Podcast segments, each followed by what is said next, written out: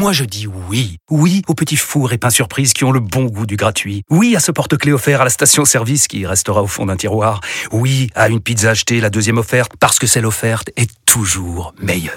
On préfère tous quand c'est gratuit. Chez Skoda, profitez de deux mois de loyer offert sur une sélection de modèles jusqu'au 31 mars. Portes ouvertes ce week-end. Deux loyers offerts après premier loyer en LLD 37 mois sur toute la gamme Skoda, Orenia et Enya Coupé, c'est accord par Volkswagen Bank. Détails sur skoda.fr. Pour les trajets courts, privilégiez la marche ou le vélo.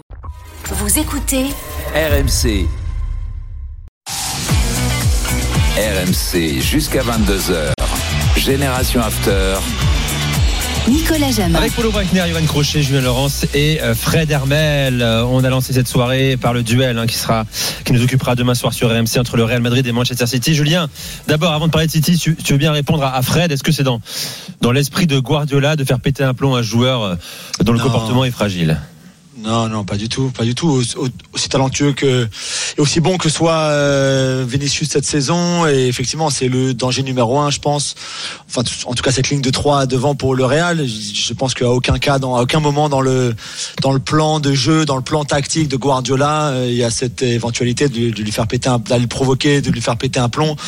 Je pense que Cal Walker devrait être l'arrière droit de, de la rencontre pour justement essayer de contenir au maximum Vinicius, notamment dans la vitesse, bien sûr.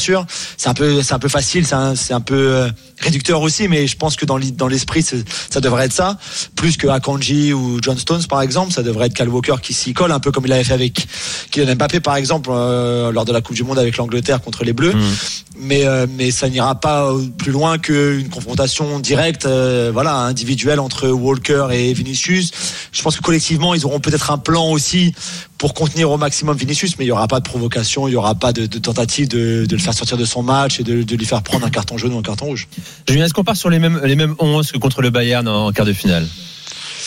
Je pense que ce sera ça effectivement. C'est un peu dur pour Riyad Mahrez parce qu'il a encore eu, il a encore été très bon ce week-end, et une très belle performance. Il, il avait été très bon lors des deux matchs de la saison dernière, par exemple, c'est clair. Mais la, rencontre de Bernardo Silva, enfin les- les- la double performance de Bernardo Silva contre le Bayern, je pense qu'elle euh, joue beaucoup en sa faveur pour un match pareil, notamment dans sa faculté de presser. On va le répéter, mais c'est peut-être le meilleur euh, joueur aujourd'hui en termes de pressing, d'intelligence de pressing aussi. Et ça va, ça va, ça va être très important pour, pour Manchester City demain contre le Real parce que je pense qu'ils vont aller les chercher haut, ils vont essayer de, le- de- de les faire douter, de récupérer le ballon le plus haut possible. Et pour ça, Bernardo, c'est vrai, il faut le reconnaître, même si on est fan de Riyad Mahrez, est, est meilleur, est meilleur dans ce registre-là. Donc euh, voilà, après Grealish, Haaland, De Bruyne, Gundogan qui est dans la dans la forme de sa vie, euh, Rodri bien sûr, et puis les quatre centraux, pas de Nathan Ake, euh, donc Akanji, Walker, Stones et, et Ruben Diaz joueront. Ah, Je pense qu'Ake aurait pu jouer, mais ils ne voudront pas prendre de risque avant le match retour. Tiens, petite secousse, hein. c'est pas, c'est pas une polémique. J'imagine pas qu'il y ait un penalty gate en Angleterre après euh, le don de Erling Haaland à son ami, t'en parlais à l'instant, Gundogan pour le, le troisième éventuel but de City. Penalty, City mène, euh, Haaland le donne à, à Gundogan. Guardiola n'a pas, n'a pas apprécié. C'est une posture de Guardiola Ouais. comme il peut en faire parfois, on le sait, ou c'est sincère? Je pense que c'est un peu de tout et d'ailleurs c'est un débat assez fascinant je trouve euh, parce que effectivement City est- mène 2 à 0 contre Leeds, deux buts de Gundogan qui n'a jamais marqué un triplé dans sa carrière. Euh, ils mènent 2 à 0, ils sont ils, sont- ils contrôlent totalement la, la rencontre contre une équipe qui est qui, a vraiment du mal cette saison, qui a du mal beaucoup dans cette rencontre-là. Penalty, effectivement, obtenu par Manchester City. Euh, normalement, c'est Erling Haaland qui le tire. Il a marqué 30 de ses 33 derniers penalties. Donc, euh, même s'il en a raté un, euh, il a pas raté le dernier, mais celui d'avant, l'avant-dernier. C'est lui qui doit le tirer. Normalement, on l'a dit, hein, il a marqué euh, 35 buts déjà en championnat cette saison. Il bat tous les records. Sauf qu'Erling Haaland donne le ballon à Gundogan. Gundogan a expliqué après la rencontre. Il regarde Haaland. Il, il- voilà, leur, leur regard se croise.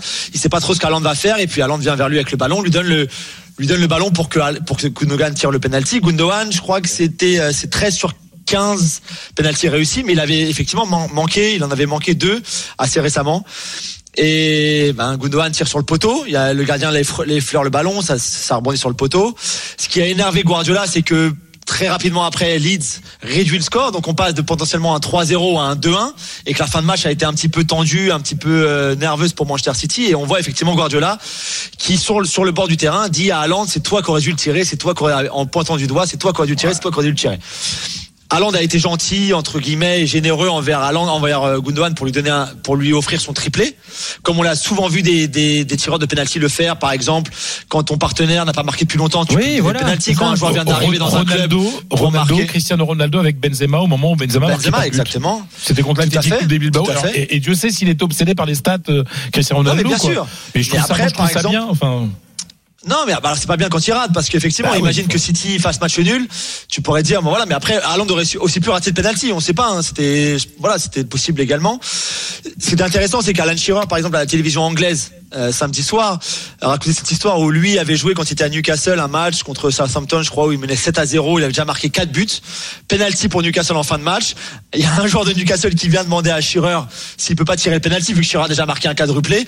Shearer l'envoie balader euh, en l'insultant, enfin pas en l'insultant mais en disant un gros mot et c'est Shearer qui a tiré le penalty, il a marqué. Et, et le, le- le- je pense que le ce que, ce que Shearer voulait voulait dire en racontant cette histoire-là, c'est que à un moment certains certains buteurs seront tellement euh, individualistes, un petit peu égoïstes, mais tellement obsédés par le but et comme tu l'as dit par les par les par les statistiques etc que qu'ils aient marqué un but, deux buts, trois buts, que un- qu'un partenaire soit sur un doublé, un triplé, un quadruplé, peu importe, c'est eux le penalty, c'est eux qui les tireurs de penalty, ils prendront le penalty quoi qu'il arrive. Voilà. Bon, la question, a fait différemment. L'aurait-il laissé s'il était à- encore à 34 buts en première ligue euh, Peut-être pas. Tu vois, pour battre le Dans record. trois ans, peut-être qu'il l'aurait tiré lui, il l'aurait marqué. Voilà, on sait pas. Il est encore jeune. Il a trouvé sa classe, effectivement. Il a, il a Oui, mais sûr, sa, comment dire, son statut. Hein. Ouais, un c'est- manager, élégant. indication, tu respectes. Mais pourquoi Puis, pas que de là de ça, c'est-à-dire que je pense que quand tu es entraîneur, tu dois être content qu'il y ait une bonne ambiance entre tes joueurs, qu'il y ait de la fraternité, euh, qu'il y ait des choses. Il y, a- il y a- y a beaucoup d'entraîneurs qui n'aiment pas qu'on change les décisions sur les tireurs de penalty. tout à fait. hein. Oui, Il y a non, beaucoup, c'est une très grande majorité d'entraîneurs Polo, Guardiola, dit à, à 4-0, à 4-0 tu le fais, pardon, juste Nico. Vas-y, vas-y. Guardiola a dit après le match, à 4-0 tu le fais, on est sûr d'avoir gagné, à 2-0 on n'est pas encore sûr d'avoir gagné. Et la preuve, ils se sont fait remonter 2-1 et après tu sais pas à la fin de match comment elle peut se passer. Polo, t'es surpris par cette euh, décision d'Erling Haaland ou pas? Euh. Cet altruisme euh, Non, du parce que cyborg? le match, euh, le match est plié d'après ce que, ce que j'entends.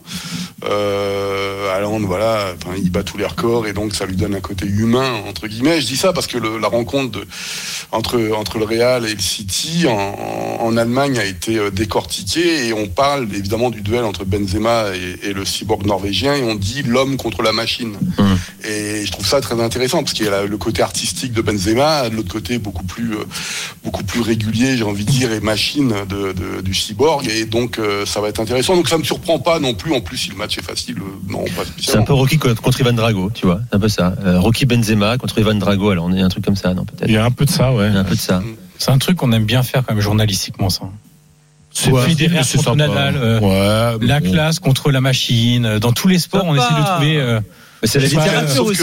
C'est la littérature. des joueurs, ça existe. je sais pas, Il y a des joueurs qui sont Deux profils très différents quand même. hein. C'est dur de faire Bah ouais, ouais, euh, match dans le match. Alors Et même physiquement, enfin, tu, tu. Moi, j'aime bien comparer deux profils très différents, deux attaquants qui dominent puis- leur, leur continent également. Chose intéressante, bien sûr. Il ne s'agit pas d'aller. Il ne s'agit pas de dire demain ce sera le duel Haaland-Benzema qui ne vont pas se croiser sur le terrain ou très peu. Voilà, euh, là-dessus on est d'accord les gars. Après, euh, tout à l'heure on parlera notamment des gardiens du euh, derby milanais aussi, par exemple, tu vois. Oui, mais c'est pas la machine contre l'esthète, quoi. C'est ça, en fait, à chaque fois. C'est pas les de- qualificatifs, Non, pas mais c'est une espèce de marotte journalistique de toujours opposer le beau contre le puissant, en fait. Je, je... Dans tous les sports, à chaque fois, on voit ça chaque année. Federer, selon C'est ça, Nadal, ouais. Ou- Federer contre Djokovic, il y en a un qui est beau, il y en a un, c'est une machine. C'est Ouais, c'est ça. c'est ça. Ou Nadal. La hein, Federer, euh, c'est le summum absolu qu'on a vu dans l'histoire du tennis. Il y a jamais eu, on n'a jamais vu un truc comme ça. L'esthétisme, la grâce, Bah euh, l'élégance. soit euh, beau. voilà. Bah, c'est ça. Mais ah, d'ailleurs, Haaland, il en a pas un peu marre, Julien. Je sais pas si s'il a un avis sur la question, qu'on parle de lui comme d'un joueur euh, presque robotique, euh, le cyborg. ça lui plaît. Pas du tout. Alors je peux dire qu'il en a rien à faire du tout. Il Tout ce s'en. Tu veux stats, dire qu'il écoute pas Dame, quoi. C'est ça, quoi. Il s'en fout, quoi. Il n'y a pas d'avis. Non, non, je pense qu'il écoute. Je pense qu'il écoute, mais euh, son père n'était pas forcément, par exemple, un joueur. C'est un milieu de terrain complètement différent, pas le même talent, mais n'était pas forcément élégant non plus. Euh, mais non, il en a rien à faire. Il laisse l'élégance à, à Odegaard pour euh, rester chez les Norvégiens. Et lui, tout ce qu'il veut, il est obsédé de toute façon par le par le but.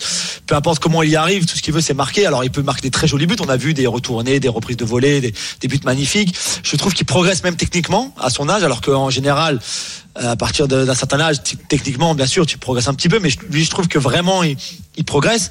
Mais de, de par son gabarit, de toute façon, il sera jamais élégant. C'est pas du tout Karim. C'est pas, c'est pas, il a pas cette gestuelle non plus. Donc c'est pas, c'est pas ce qu'il a. Donc euh, il peut travailler dessus. Ça, ça changera pas vraiment beaucoup, euh, même dans les années à venir. Voilà pour ce Real City. Évidemment, on aura une heure d'avant-match demain soir contre Greg Lemon, c'est pas du tout la même chose sur un vélo. C'est vrai, t'as raison. Oui. Bien. Et dans la boxe, Polo, tu dirais quoi? Ah ben, moi et Dali, euh, c'est pas tout à fait la, la même chose que contre Foreman, par C'est ça, exemple. exactement. Fignon. LeBron et Jordan. Il y a- il y, a souvent des et oppositions comme ça, bien puissance, sûr. élégance. mais- C'est oui, oui, mais c'est ce qui, ce dans qui l'histoire raconte du- aussi l'histoire du sport. Bon, Yohan, je suis désolé. Voilà. Non, mais Tu vous avez le droit de pas être d'accord. Moi, je reste Fignon. fignon. Encore, encore heureux qu'on a le droit de pas être d'accord avec toi. Ah non, mais bien sûr. Je regretterai toute ma vie de ne pas avoir Moi, je pense rencontré que Laurent c'est surtout un Fignon. truc de journalisme. Ça, ça faisait partie des, des sportifs que j'aurais aimé vraiment rencontrer. Laurent tu Fignon, diras c'est- pourquoi, effectivement. Non, parce que moi j'étais fan absolu. Moi j'adore le, le, le tour et j'adore le, le vélo, mais, mais. Fignon c'était quelque chose de. Cycliste euh, au panache également. Charismatique. C'est parti les gars pour la première minute de la soirée. C'est la minute de Polo Breitner. Polo et Toto surtout, on envoie la musique. Eh ben, j'ai fait une doublette avec euh, Grönemeyer par rapport à la, semaine dernière. Et donc là, on va rester en 1984 avec sa chanson Meneur. Euh, si vous écoutez les paroles, en gros, c'est pour ceux qui en ont. Euh, et ce qui est intéressant, c'est ce qui s'est passé vendredi avec cette victoire complètement folle de Schalke euh, euh, à Mayence. Euh, durant les arrêts de jeu, euh, Mayence égalise à la 70e minute et pousse comme des, fous pour l'emporter. Et finalement, eh ben, l'arbitre à la 90e annonce 5 minutes d'arrêt de jeu, puis on continue un petit peu, etc. Il y a une action de Bulter qui bute devant le gardien Centener de, euh, de, de Mayence, et puis hop, la VAR apparaît. Et finalement, la VAR va décider, avec l'arbitre, une fois qu'il a regardé les images, hop, a penalty, et finalement, Schalke va remporter cette rencontre en marquant à la 101e minute ou 90 minutes plus 11 plus 12 comme vous voulez et finalement ça permet à Schalke eh ben de d'être 15e euh, 16e pardon ce soir au classement et 15e je raconte n'importe quoi de se retrouver 15e au classement et donc de se retrouver euh, tout simplement potentiellement euh, en première division l'année prochaine alors qu'ils étaient euh, en dessous de tout pendant une longue période donc voilà c'est pour ça que j'ai choisi Herbert Grönemeyer meneur Premier non relégable. Euh, Meneur. Euh, c'est donc la première musique de, musique de la soirée, les gars. Il y aura des surprises ce soir, évidemment. Je vous rappelle, vous pouvez encore retrouver la, la playlist de Johan Crochet sur Spotify. Voilà, vous tapez euh, quoi, Johan? Euh, la minute italienne. C'est toujours pas.